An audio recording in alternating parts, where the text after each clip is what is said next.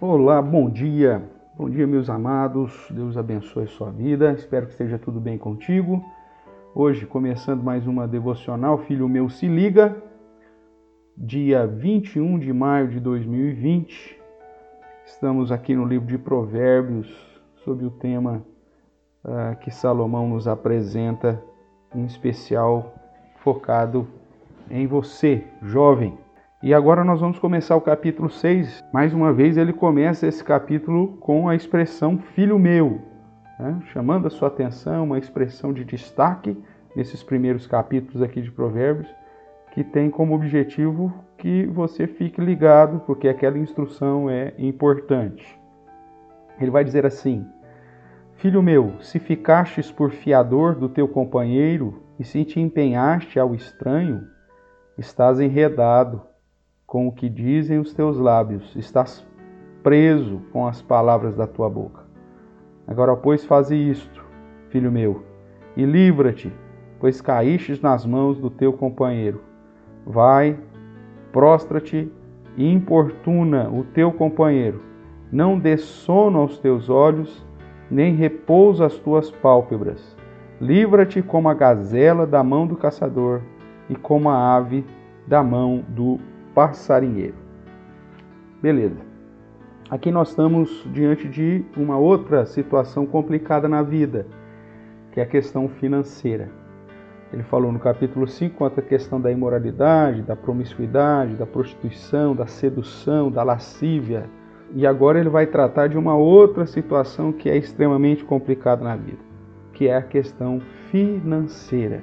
E ele coloca aqui justamente uma situação é, que é bastante comum e que muitas pessoas e muitas famílias já viveram situações onde acabaram tendo consequências terríveis pela prática de ser fiador de alguém. O que é ser fiador? Oferecer para pagar a dívida se porventura alguém não cumprir com a sua palavra.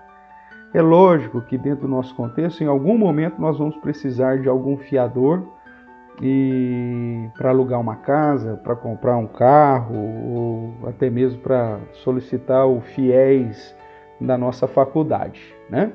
Uh, então sempre nós vamos ter que procurar pessoas para nos auxiliar nesse sentido. Em algum momento da vida, provavelmente nós teremos que ser fiador de alguém, principalmente daqueles que estão próximos de nós. Mas a exortação de Salomão é cuidado.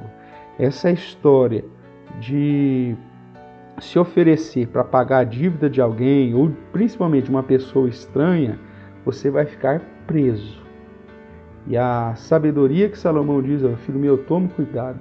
Seja uma pessoa equilibrada, que saiba administrar bem o seu dinheiro, que saiba uh, organizar a sua vida financeira. Veja o que você precisa para viver, adeque a sua vida à sua realidade financeira. Dá para ter um carro? Então vou ter um carro. Não dá? Vou andar de bicicleta. Dá para ter uma casa grande? Eu vou ter. Se não, eu vou alugar uma menor. Dá para comprar determinado bem? Compro. Não dá? Olha, eu vou me adaptar sem ele. E, e essa questão da vida financeira, quanto antes você aprender a lidar com ela, melhor. E principalmente tomando cuidado com a dívida dos outros. Vai existir pessoas que sempre vão estar enroladas financeiramente e sempre vão precisar de ajuda de alguém e sempre vão tentar buscar ajuda em nós. Né? É, você está lá vivendo a sua vida dentro da sua realidade, suprindo as suas necessidades, deixando e abrindo mão de um monte de coisa. A pessoa está lá gastando dinheiro a rodo, e dali a pouco ela fala, viu, me empresta isso, viu, você não pode comprar isso para mim? Cuidado, cuidado. A pessoa que não tem organização financeira, organização até mesmo do material que ela precisa, ela vai passar aperto. E aqueles que realmente pedem emprestado vão ter duas dificuldades, porque ela vai ter que comprar duas vezes. Vai ter que comprar para repor o que ela pediu emprestado e comprar para ela ter. Então, cuidado.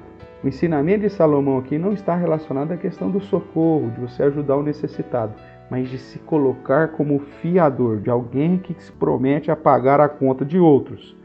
Se você fez isso, Salomão vai dizer: olha, você já caiu numa armadilha. Então agora faça tudo que for possível para sair dela. Da mesma forma que o animal ou a gazela faz de tudo para escapar do caçador, ou da mesma forma que o pássaro faz de tudo para fugir da arapuca ou do alçapão. Agora, obviamente que a melhor solução é não entre nessa armadilha. Aprenda a organizar a sua vida financeira e não assuma compromissos que não é responsabilidade sua. Se liga, filho meu. Essa situação é uma situação que pode colocar em verdadeiras armadilhas. Que você tenha sabedoria nesse sentido, que você busque isso e que Deus assim te abençoe e abençoe o seu futuro, a sua manutenção, o seu pão de cada dia, te dando sabedoria para lidar com os seus recursos, é, dando sabedoria para lidar com os recursos que Ele mesmo te dará, que você vive uma vida sem ostentação e de segurança, porque isso trará paz ao seu coração. Os versos que eu quero que você grave no dia de hoje são os dois primeiros do capítulo 6. Filho meu, se ficaste por fiador do teu companheiro, e se te empenhastes ao estranho, estás enredado com o que dizem os teus lábios, estás preso com as palavras da tua boca. Fique com Deus, um abraço e até o nosso próximo Filho meu se liga. Tchau, tchau.